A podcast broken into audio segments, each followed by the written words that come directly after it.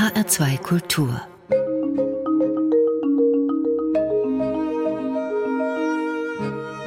Doppelkopf Dazu begrüßt sie heute Christiane Hillebrand und zu Gast ist der Künstler Evel Gabriel. Erstmal herzlich willkommen. Dankeschön. Weltenwanderer, so haben wir sie genannt, die Well Gabriel, ein Wanderer zwischen vielen Welten, ein Wanderer zwischen Religionen, zwischen Kulturen, Familienvater, Künstler, Schamane.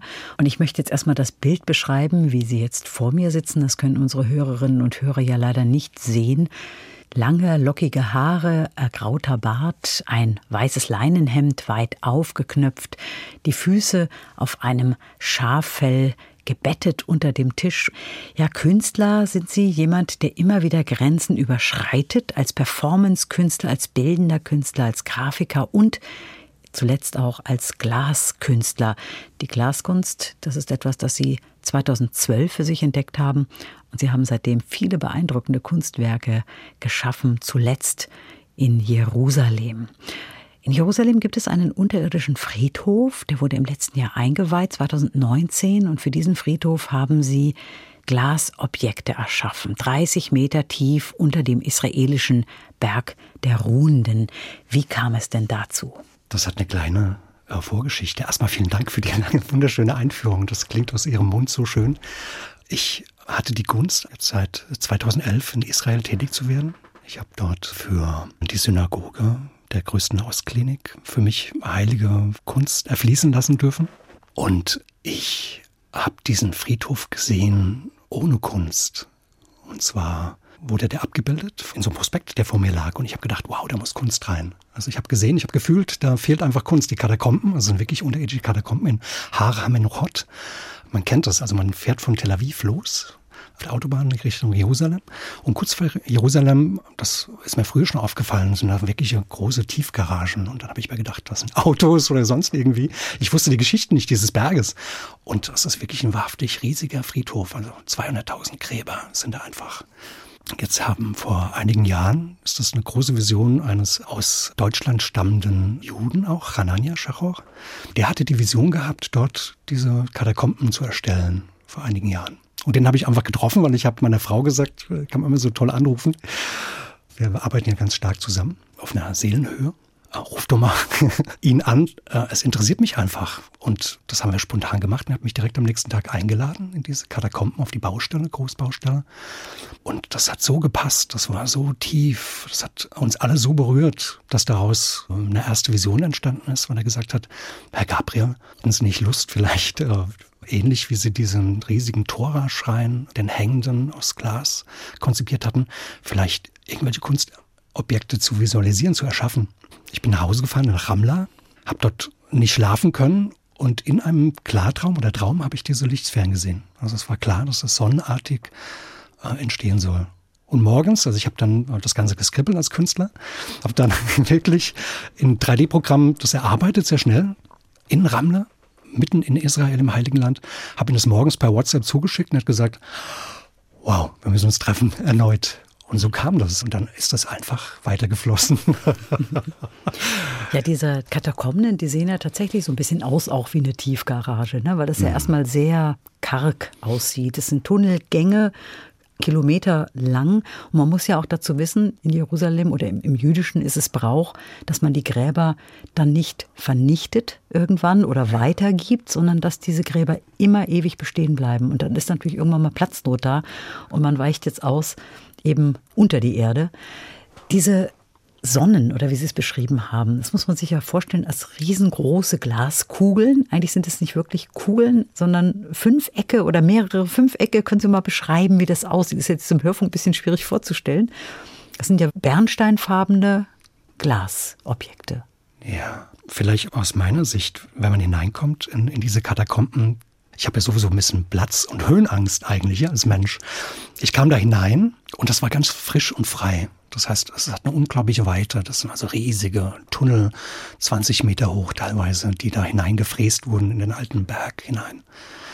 Und wenn man sich das jetzt anschaut, so von dem, was die Architektur geplant hatte, in dem Sinn, dann ist es sehr karg. Dann habe ich auch einen Witz gemacht, das sieht aus wie Alcatraz, so ein bisschen. Und jetzt muss man sich vorstellen, in dieser Atmosphäre, die sehr außergewöhnlich ist unter dem Berg, also 50 Meter unter der Erde, man hat dann auch gar kein Zeitempfinden. Man geht hinein mit einem Helm auch teilweise.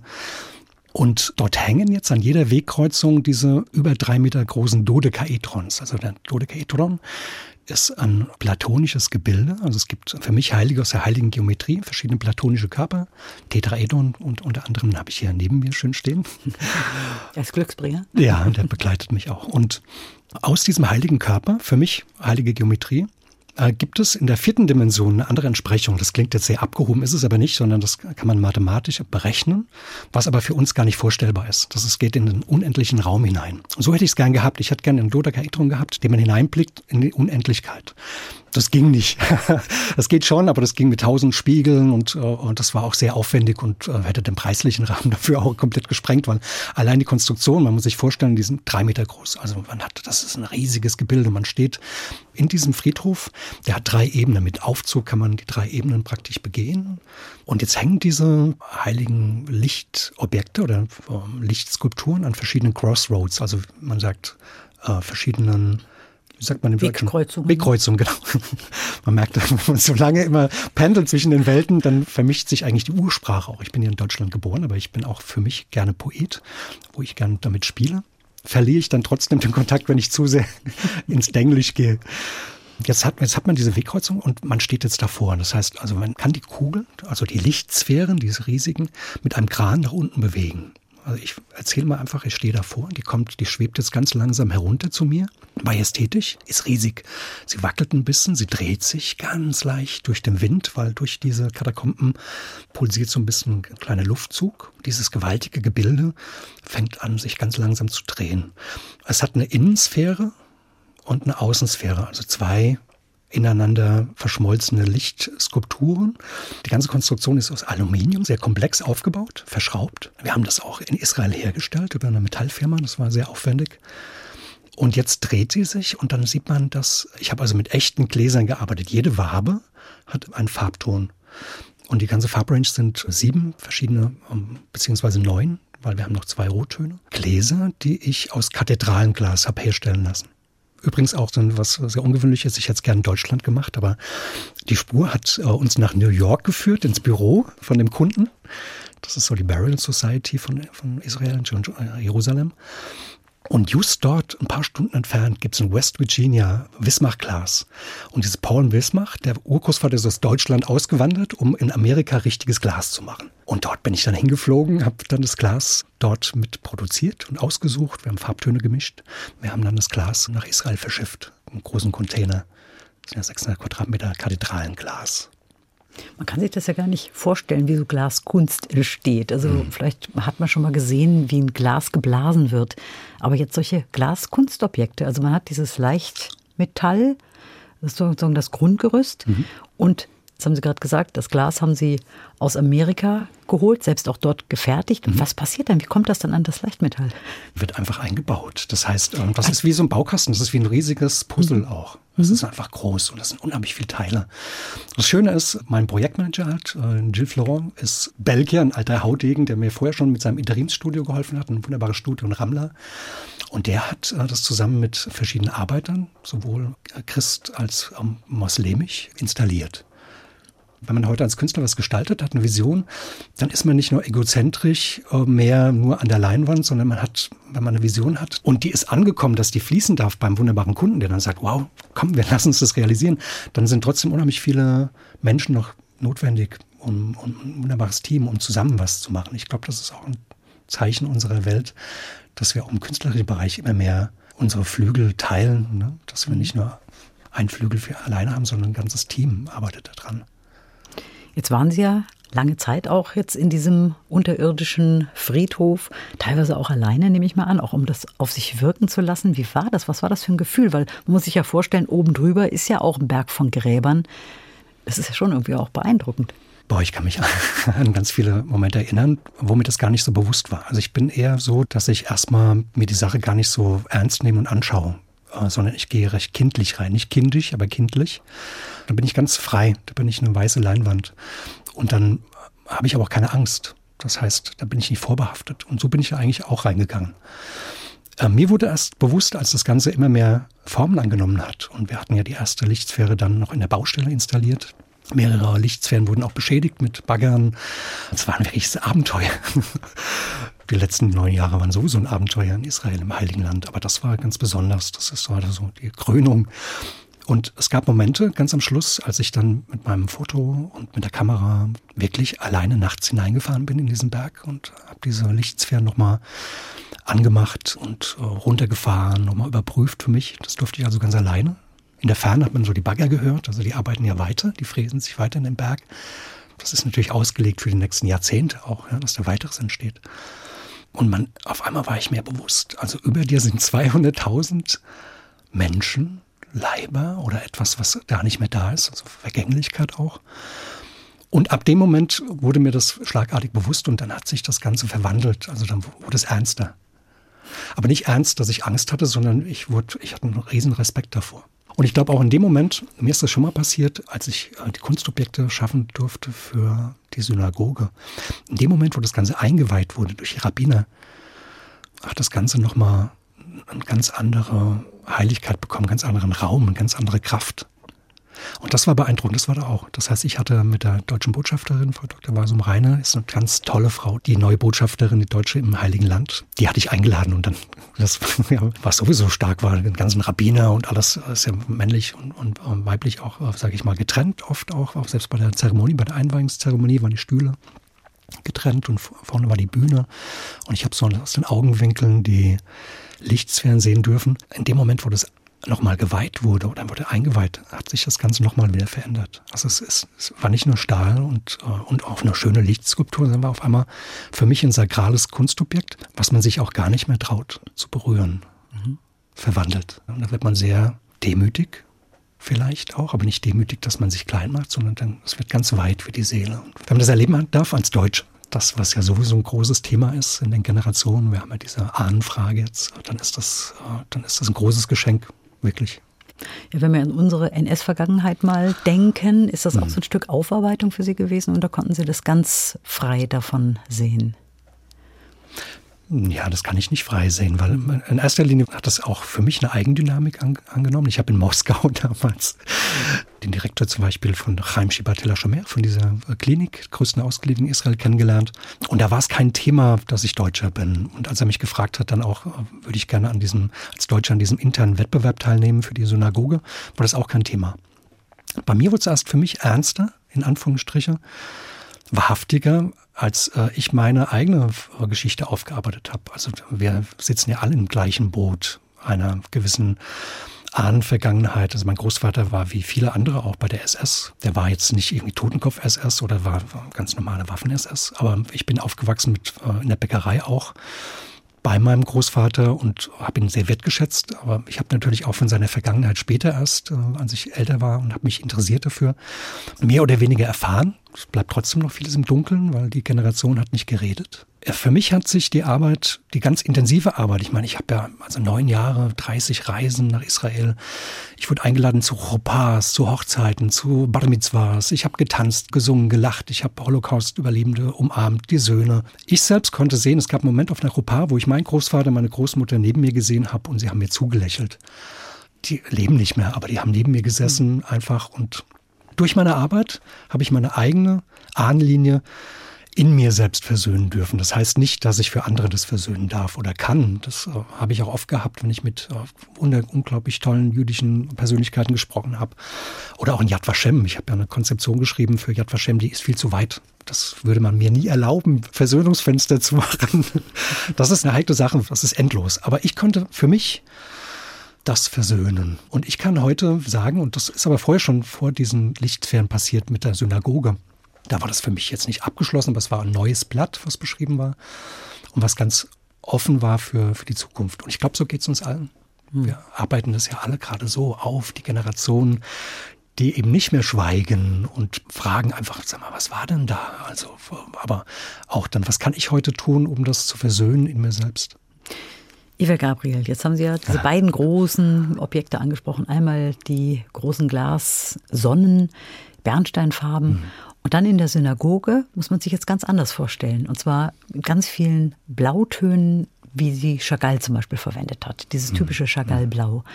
Und das ist, glaube ich, auch eine Farbe, die Ihnen sehr am Herzen liegt, oder? Also wenn ich das ja, so. Ja, ich meine, ich bin in Mainz geboren.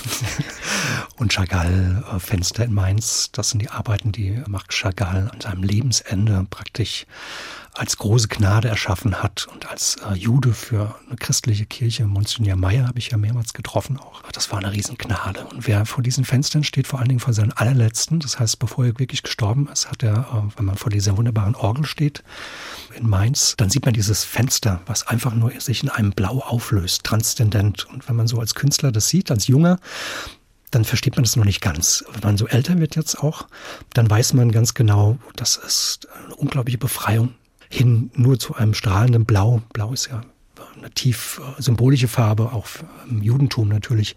Aber wer vor diesen Kirchenfenstern gestanden hat, der muss mit diesem Blau arbeiten.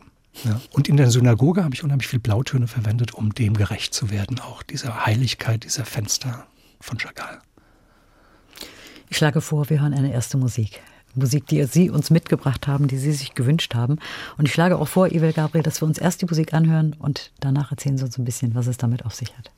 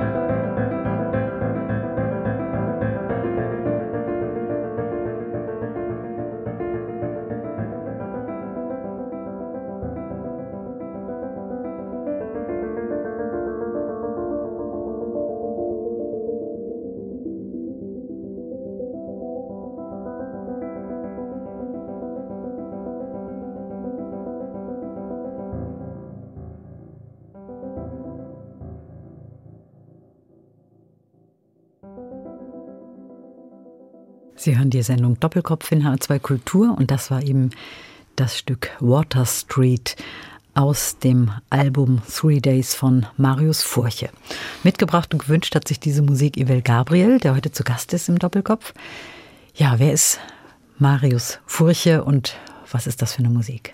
Marius Furche ist für mich tiefer Freund. Ich könnte ihn aus meinem Leben noch nicht mal wegdenken, wegfühlen, weil man so tief mit ganzem Herzen, was wir uns immer erringen, jedes Jahr austauschen und das auf einer unglaublich schönen Art und Weise. Er ist Komponist. Äh, ich habe ihn vor 2009 kennengelernt und äh, das hat mich einfach umgehauen. Und das Stück habe ich mir ausgesucht, weil Water Street, das ist mein ganzes Leben in der Bewegung, in dem unglaublichen Pulsieren von Wellen und am Schluss das Hinübergehen in, in einen anderen äh, Sphärenbereich. Also so möchte ich fast sterben, ja, in, in diesem Impuls. Und äh, es ist eine große Gnade. Ich habe in ihm das Genie erkannt, wo ich immer selbst auf der Suche war nach meinem eigenen. Und das so, dass wir uns einfach äh, wenig überschneiden, weil er ist einfach Komponist und äh, unglaublicher Pianist mit, mit Freudenschaft, mit Passion. Bei mir drückt sich das anders aus, oft in, in anderen Bereichen, ne, durch die sakrale Kunst. Und wir haben ja auch zusammen auch schon selbst komponiert. Und 2010 dann Wir weinen, wir lachen, wir leiden. er ist einfach ein tiefer Freund. Nachher hören wir ja auch noch ein ja. Stück, was Sie zusammen gemacht haben. Mhm.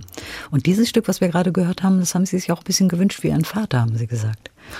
Ja, mein Vater ist abends immer nach Hause gekommen und hat oft Musik gehört. So, und ich habe mich an erinnern, die Tür war so ein Spalt auf zum Wohnzimmer und er hat immer ganz laut sphärische Musik gehört und es war sein heiliger Raum. Und dem, den haben wir ihm alle gelassen, wo wir sehr eng und klein gewohnt hatten. Ich hatte die Gunst, trotz zweier Geschwister, äh, mein eigenes Zimmer zu haben, weil ich dann schon, Dank, vielen Dank auch meinen Geschwistern in dem Sinne heute. Mein Vater bedeutet mir sehr viel, weil er durch viele Rebellionen hindurch, ich habe ja mit 13, 14 sehr rebelliert und äh, mein Vater war damals auch schwer krank in der Zeit, wo eigentlich äh, Sohn, Vater ganz wichtig wäre. Wir sind heute äh, auf eine Seelenhöhe gewachsen, auf eine Augenhöhe und eine Herzhöhe. Und mein Vater sitzt heute oft noch in seinem Schaukelstuhl zu Hause in der alten umgebauten Bäckerei und hört Marius Furche Tag und Nacht. und das verbindet uns ganz tief. Liebe Gabriel, Sie haben es ja eben vorhin schon gesagt, Sie sind in Mainz geboren, ja. 1969, mhm. sind Sohn eines Weinküfermeisters mhm. und haben erstmal Lithografie gelernt. Ja. Sie wurden dann auch gegoucht. Das hatte ich gelesen, mit dem Wort konnte ich nichts anfangen. Was ist denn das? Naja, Gautschen ist ja was ganz Altes. Das kommt aus der alten Buchdruckerkunst. Eigentlich ist es ein schöner Brauch, manchmal auch recht gemein, weil das ist für die Volksseele, die dann vor der Bühne jauchzt und, äh, und lacht. Man wird in eine Wasserbütte getunkt und bekommt einen riesen Schwamm auf den Kopf geknallt wenn man denn vorher so frech war, abzuhauen, ja, diesen Gesellen, den Alten, die dann äh, einen einfangen, dann wurde man umso mehr getunkt. Ich wurde, glaube ich, Minuten, gefühlte Stunden unter Wasser gehalten, weil ich äh, habe da auch schon rebelliert. schon immer rebelliert. Ja, Na, aber Rebellion ist ja ganz wichtig. Also die Rebellion ist ja eine Katharsis an sich dann. Jede Jugend rebelliert. Und ich denke, wenn wir das adaptieren auf jede Generation, du hast die Beat-Generation oder jetzt auch meine Kinder sehe, die da einen Freak-Vater haben für andere, Künstlervater mit Familie, äh, auch die rebelliert wieder ganz anders. Also meine, meine Tochter rebelliert anders gegen ihren Freakvater. Die zieht sich feine Sachen an. ja. Vier Kinder haben Sie, einen Sohn, drei Töchter. Ja. Und, und ähm, Sie wurden ja geboren äh, mit dem Namen Boris Alexander Kehl. Genau. Und dann haben Sie sich irgendwann, erstmal nachdem Sie den Grafiker gemacht haben, eine Firma aufgebaut, mhm. Grafikdesign, mhm. die sehr erfolgreich war. Mhm und haben hinterher dann irgendwann alle Zelte abgebrochen, um als freier Künstler zu arbeiten. Und dann haben sie auch ihren Namen geändert. Das ist ein Riesenschritt. Ich meine, man kann sich das ja vorstellen, eine tolle Werbeagentur, läuft wunderbar zusammen mit ein paar Freunden. Ja, und dann alles aufgeben? Wie kam das damals?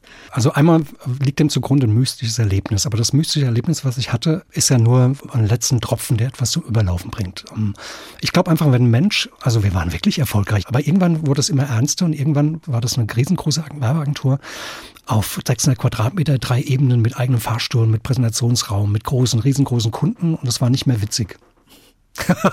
Witzig, also wir waren, wir waren toll. Verdienen. Ja, aber das ist Geld. Also ja, ja, das ist nicht alles. Geld können wir nicht hinübernehmen. Und ich habe einen Vorschlag haben wir genommen, habe dann einfach um mich gehauen, habe gesagt, ich will nicht mehr und bin nicht mehr gekommen. Um, ähm, diese Wunden muss man erstmal heilen. Das, heute würde ich es anders machen. Ich würde mich eher nochmal an den runden Tisch setzen und sagen, okay, was können wir vielleicht gemeinsam ändern, dass dieses Bedürfnis oder diese Gnade oder diese Berufung, die man hat, doch dann erfüllt wird. Wir haben uns auch Jahre später versöhnt. Ich habe um mich gehauen und bin, habe das Ganze verlassen mit wen der Fahne.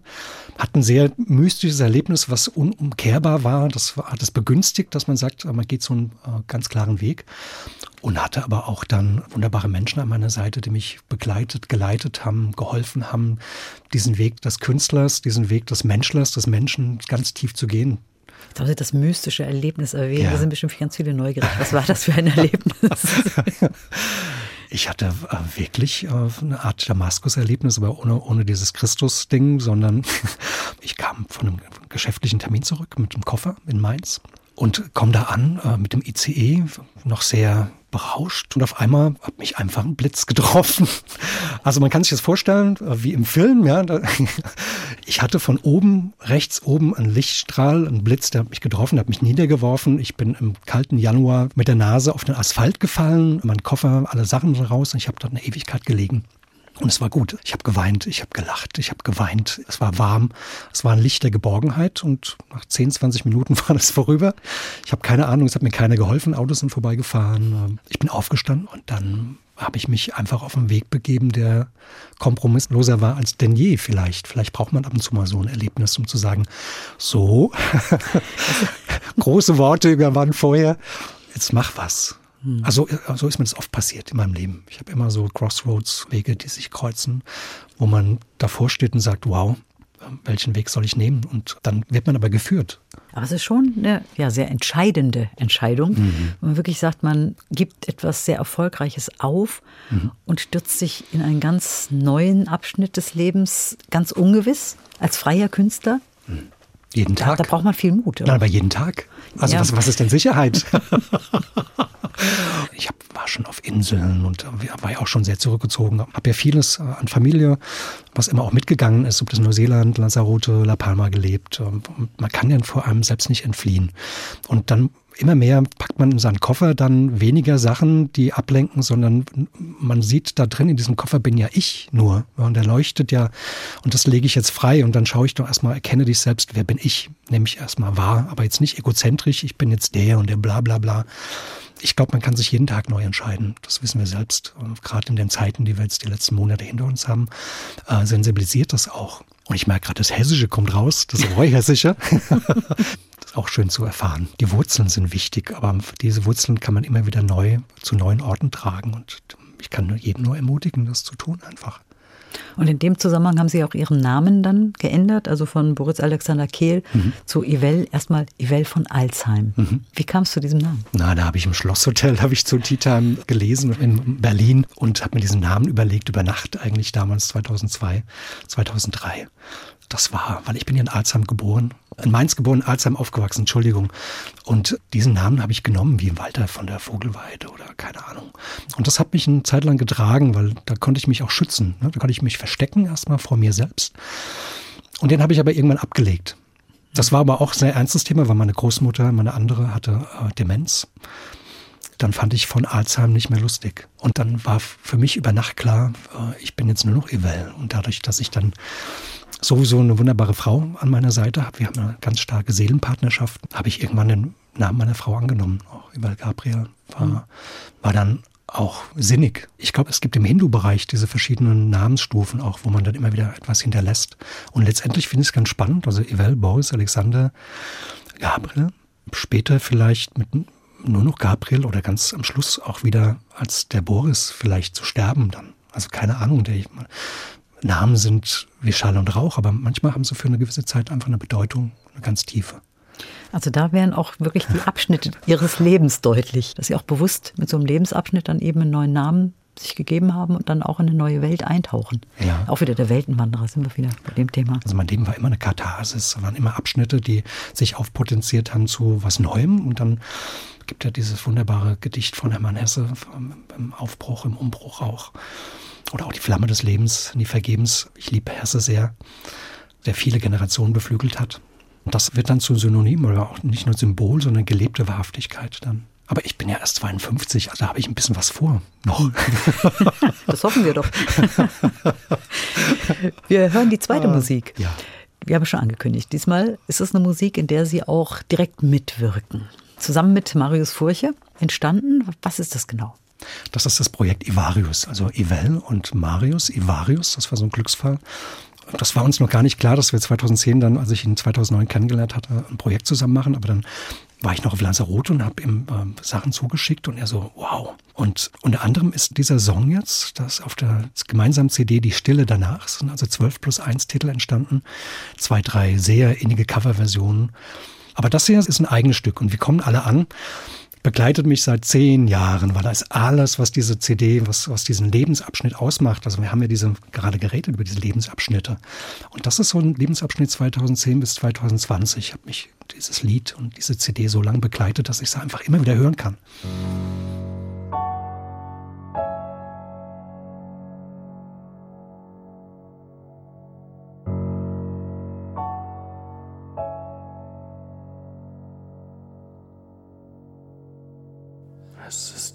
Wahrheit, die blendet, tritt ein in das Licht.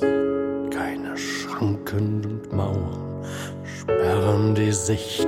Es ist die Schönheit des Lichtes, die innerlich strahlt. Wo die Weite der Sonne das Leben ermalt.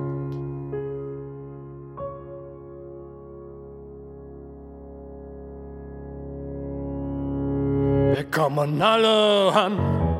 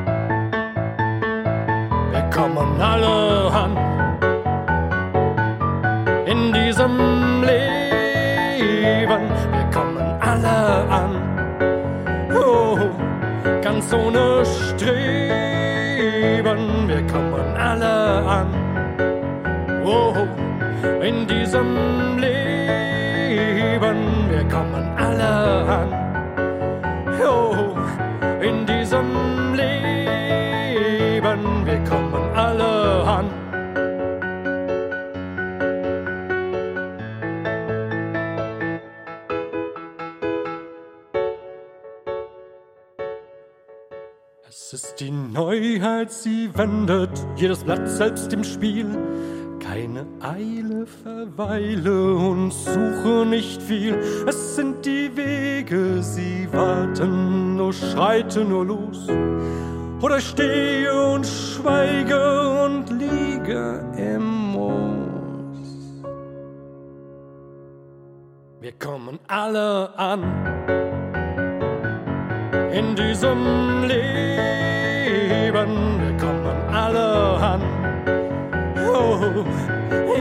In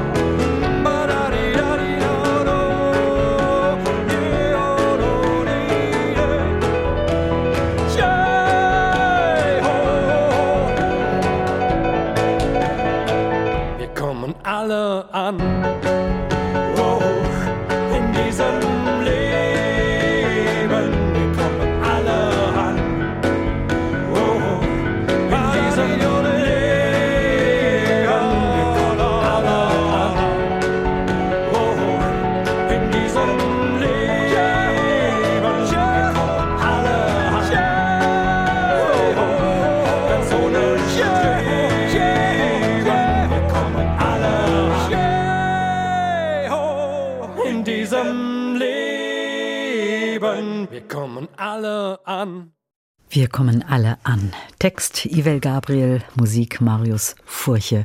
Und Ivel Gabriel ist heute zu Gast im Doppelkopf in H2 Kultur. Ein sehr schönes Lied und es beschreibt, glaube ich, wirklich ganz schön das, über was wir gesprochen haben. Sie haben ja auch erwähnt, Sie waren in sehr vielen verschiedenen Ländern unterwegs, haben dort gearbeitet, mit der Familie teilweise hingezogen. Heute leben Sie mit der Familie in der Nähe von Weilburg an der Lahn auch ja, ein neues Zuhause sich dort geschaffen. Ich glaube, wenn man Familie hat und noch kleinere Kinder hat, dann ist es auch wichtig, dass man so einen Ort hat, an dem die Familie auch immer wieder zusammenkommen kann. Das ist ganz wichtig. Vor allen Dingen, wo soll er sonst ein ruheloser Geist seine Kraft finden? Oh, ne? Weil man immer wieder neue Inspirationen hat, immer wieder neu gefordert ist von sich selbst. Selbst jeder kleine Weg, ja, den man beschreitet, unglaublich neue Eindrücke ungefiltert bietet, wenn man offener Künstler ist mit ganzem Herzen, dann bildet das eine Grundlage. Ich glaube, wir dürfen uns auch verabschieden von diesem Mysterium des Künstlers, der Bohem, der Sex, Drugs, Rock'n'Roll, der betrunken irgendwelche Bordelle besucht im 19. Jahrhundert und Tränen geschwängert sich immer wieder selbst den Dolch in das Herz rammt. Das Wahre ist, glaube ich, mit voller Freude das zu tun, was man auch in seinen, nicht nur Facetten, in seinem ganzen Wesen ist. Das ist ja jeder. Wir sind ja alle Facetten und wenn wir die leben unter einen Hut bekommen, unter ein Herz oder eine Seele, ohne die zu trennen, sondern auf einer Metaebene das, das sind. Also wenn ich nach Hause komme jetzt nachher, dann habe ich drei Töchter und ich habe einen wunderbaren Sohn, den ich nächste Woche treffe, der halt in Mainz studiert. Ich bin ja auch Mann. Ich habe eine wunderbare Frau, die, die mich nicht nur bestärkt, sondern auch leitet. Ich bin aber auch gleichzeitig auch ja, ein Stück weit Künstler, ich bin Musiker, ich bin Maler, ich bin Konzeptioner, was, was bin ich noch? Also jeder Mensch hat ja diese Facetten. Und da kommen wir vielleicht zurück auch zu dem Piano. Wenn ich vor mir die weißen, schwarzen Tasten sehe eines Klaviers, dann müssen wir doch alle spielen. Und wenn wir alle diese zusammen spielen, die Molltöne und die Durtöne und alle zusammen in Akkorden und, in, und dazu um uns die Menschen herum singen und mitschwingen, dann ist es doch die größte Erfüllung. Und das bedeutet für mich, um wieder zurückzukommen zum Bogen, im Land, auf dem Land jetzt, egal wo ich bin, jetzt ist es halt auf dem Lahnfelsen oben und ich finde dort meine Kraft durch Familie, durch Natur, durch Kajakfahren, durch äh, lange Wanderung mit meiner jungen Wolfshündin auch. Oder an, ich habe so einen kleinen See, der ist mir ganz heilig. Da liebe ich. Jeden Tag bin ich da kurz für eine Stunde und lege da meine Seele nieder und danach kann ich wieder mich an die Welt andocken. Und Sie gehen ja auch regelmäßig ins Kloster, ja. um zur Ruhe zu kommen. Da ist das Kloster Hemmerod oder Marienthal oder um, auch in Jerusalem, in, in Karem gibt es ein schönes Kloster, polnisches äh, Franziskaner, das ich sehr liebe, über der Johannesgrotte. Das sind Orte, die mich sehr tief berühren. Also die Spiritualität, das ist auch ein Stück Mönch weit vielleicht. Man hat mich damals auch mal gefragt, ob ich mal im Kloster für längere Zeit bleiben will, als ich dann den Bruch gemacht hatte in der Werbeagentur, um dort die Marienfestspiele im franziskanischen Bereich aufzuführen. Und das ist ein Stück weit, dass ich dann auch leben darf. Also Melanie, meine Frau, sagt immer, so magst du denn nicht mal wieder ins Kloster gehen? ich komme dann gerade, bin wieder zwei Wochen zu Hause und äh, habe Familie gelebt, paar Wochen. Dann sagt sie, jetzt wird es aber Zeit, dass du mal wieder ins Kloster gehst, damit ich mich einfach wieder auf meine äh, spirituellen Wurzeln tiefer berufe, weil ich glaube, da sind wir auch alle so des Eintuns ans Menschsein. Da sind wir alle Künstler, Menschler. Aber auch ein Stück weit das auszuleben als Bedürfnis der Spiritualität. Aber nicht nur weltfremd vielleicht entkoppelt. Da wünsche ich mir auch wieder im Glasperlenspiel von Hermann Hesse auch wieder die, die Rückführung dessen, dass so ein Ort der Welt auch ganz tief dient. Zum Beispiel das Kloster Hemmerod, was mir in der Eifel sehr am Herzen liegt. Da bin ich ein, zweimal im Jahr Auftanken. meine Kraft. Auftanken. Mhm. Ja, mehr als das. Zum Kloster gehört auch eine Peripherie. Da nutzt man auch draußen die Natur ganz tief, die auch eine Bestimmung hat. Oder auch die Seen, die dabei liegen, ne, von der Fischerei. Dann springt man nackt in den See. Nachts unerkannt. man geht wild noch drei, vier Stunden Wanderwege laufen. Und dann bleibt man im Kloster. Und dann bleibt man innen drin, geht mit sich in Klausur. Und ich glaube, das brauchen wir alle so dass wir immer wieder mit uns selbst in Klausur gehen, wo stehen wir denn? Aber ich glaube, das größte Geheimnis ist auch dabei, das merke ich, wenn ich wieder vom Kloster komme, das zu integrieren in die Familie, in meine Kunst hinein, in neue Aufträge hinein. Letztendlich sollte man ja denjenigen, der vor uns steht, dort abholen, wo er steht, egal wo er ist, wer er ist, aber sich selbst auch gleichzeitig wahrnehmen. Also das ist, glaube ich, die größte Kunst, beides zu vereinen. Im Jetzt hier was wir jetzt noch gar nicht erwähnt haben. Ich habe eingangs gesagt, Ivel Gabriel, Künstler und Schamane. Es ist aber immer mal wieder durchgeklungen, auch diese Auseinandersetzung mit den Ahnen. Und das ist ja auch irgendwo so ein bisschen der schamanische Anteil. Sie haben jetzt auch einen Duft mitgebracht, der hier auf dem Tisch steht. Da haben Sie auch gesagt, das habe ich von den Schamanen mitgebracht. Ich war in Peru. Aber das habe ich geschenkt bekommen vom tiefen Bruder von mir. Der hat eine sogenannte Kriegerschule. Das klingt aber ganz seltsam. Das ist es gar nicht. Das führt weit in eigene Wurzeln mit der Naturverbundenheit zurück und ist auch so eine Männergeschichte auch tief. Wo ist man denn heute im Mannessein? Ne? Also was soll ein Mann heute sein? Und für mich schließt das eine das andere nicht aus auch das Christentum oder wenn ich jetzt in Jerusalem ganz viel bin, da gibt es auch viel Schamanen für mich. Was ist denn Schamane? Also Schamane ist jemand, der einen tief begleitet und leitet, aber auch Verbindung aufnimmt zu etwas höherem, spirituellen. Wenn ich jetzt zurückgehe nach Neuseeland, da habe ich mit Maoris schon Kapahaka getanzt, den wilden Kriegstanz und war auf Festivals als einziger Pakia, Weißer. Da habe ich schon mich zum Beispiel mit einer Schamanin getroffen, die hatte dann Christus als Wandbild ganz tief und hatte aber die Wurzeln in so einem Urwald, ja, auch dann. Und wir haben drei, vier Stunden lang miteinander gearbeitet.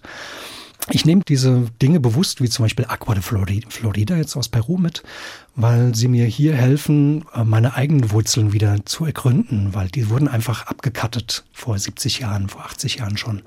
Gewaltig für uns, weil äh, da wieder zurückzuführen zu diesen Urgewalten ist auch schwierig, weil das immer sehr behaftet ist. Ne? Und wir sind alle auf der Suche, aber finden auch diese Wurzeln gerade, denke ich, auch wieder in etwas ganz Neuem, was uns mit unseren Ahnen verbindet. Ich zum Beispiel habe das Tool, 2001 wusste ich nicht, soll ich ins Kloster gehen, soll ich Künstler werden noch stärker oder soll ich als Schamane weiterarbeiten? Ich hatte mal eine Reise anbezahlt nach Peru, die fand dann nicht statt 2001, eine hervorragende, tolle, abenteuerliche Reise. Die habe ich jetzt 2015 gemacht. Bin wirklich einen Monat lang nackt in den Urwald gegangen, Amazonas, habe dort in einer äh, franziskanischen Eremitage gelebt, außerhalb in so einer kleinen Diethütte auf Pfählen und habe dann inmitten von Jaguar- und Schlangengebiet äh, an alten Ritualen mit einigen Schamanen teilgenommen, jungen wie alten, und habe für mich dann das als Tool genutzt, um einfach mir selbstbewusst zu werden, was sind denn meine Wurzeln, wo stehe ich, was möchte ich als nächstes tun.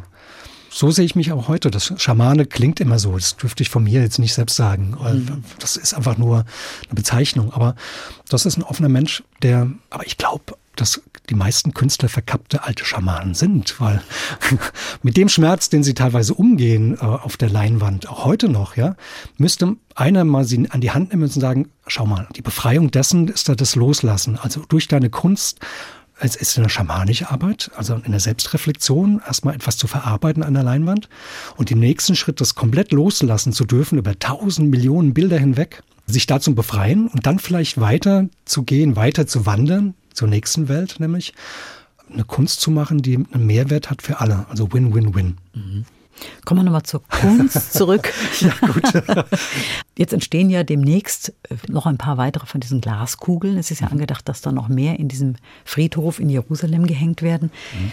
Was für Ideen haben Sie noch ähm, jetzt für die Zukunft? Was steht da an? Ja, ich habe ein paar laufen. Einmal habe ich mich beworben, aber das steht noch ganz in den Sternen. Die Bahai äh, sind ja eine Religion, die relativ äh, stark ist, eine Religion, anerkannte, keine Sekte, verfolgt wurden aus dem Iran. Die bauen einen neuen Schrein in Israel. Da habe ich mich beworben als Künstler jetzt gerade. Da warte ich auf ein Feedback.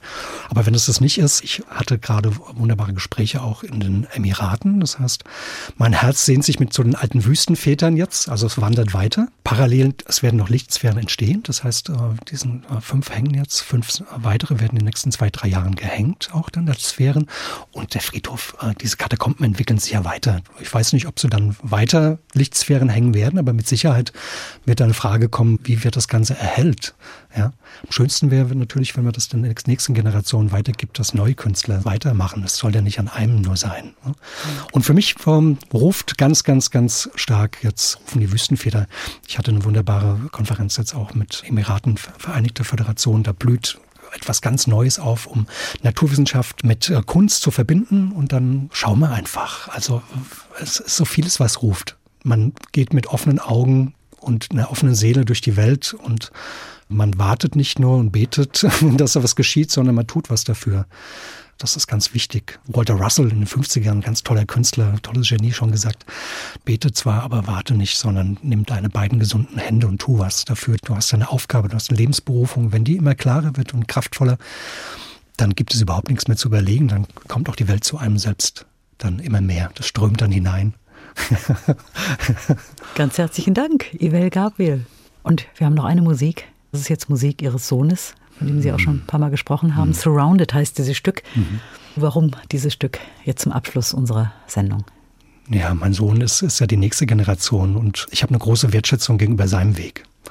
Und das ist sein eigener Weg und er fragt mich auch oft. Äh, das finde ich auch sehr dankbar. Ich glaube, es ist das Glücklichste, was einem passieren kann, dass man immer mal gefragt wird, stimmt das, Papa, guck mal, oder kannst du mir da helfen? Und er hilft mir auch sehr. Und ich habe ihm das Lied zum Geburtstag geschenkt, weil das von Marius, und das schließt sich der Kreis wieder zu Marius, den ich so dermaßen wertschätze als Mensch und Musiker, äh, hat einen Song von ihm, der im Crunch-eigentlich-Bereich ist. Mein, mein, Sohn ist auch Rebell so ein bisschen. Einfach mal äh, umkomponiert oder umgeschrieben auf eine äh, Piano-Version. Und ich habe ihn dann überrascht, eher mehr oder weniger mit Geschenk noch im Studio und dann hat er das Lied aufgenommen.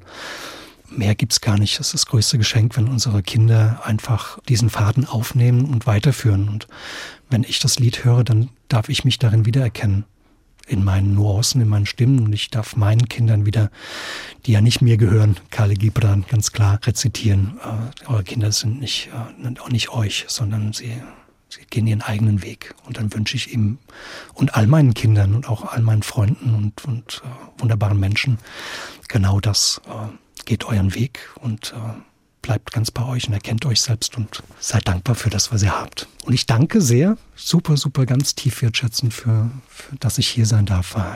HR2 Doppelherz. ja, ganz herzlichen Dank auch nochmal, Ibel Gabriel, dass Sie hier waren.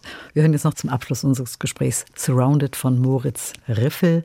Mein Name ist Christiane Hillebrand und Ihnen wünsche ich alles Gute für die Zukunft.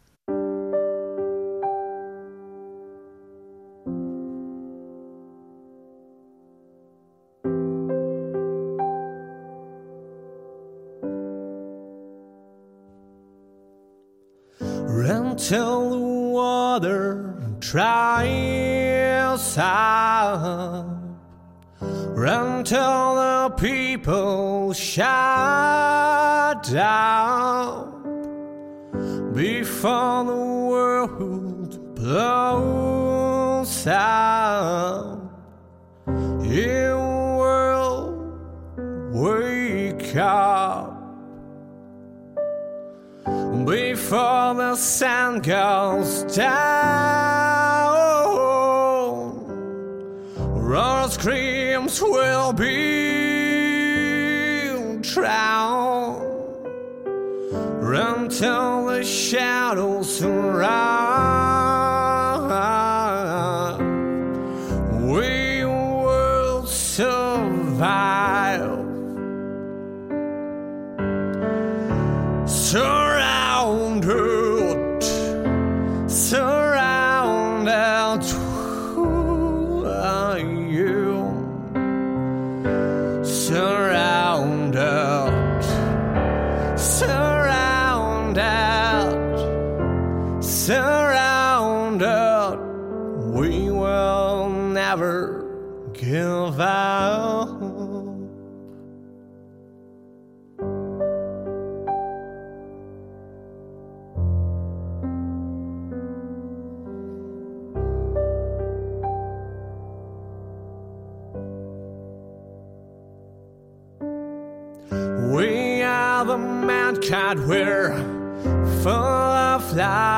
Of.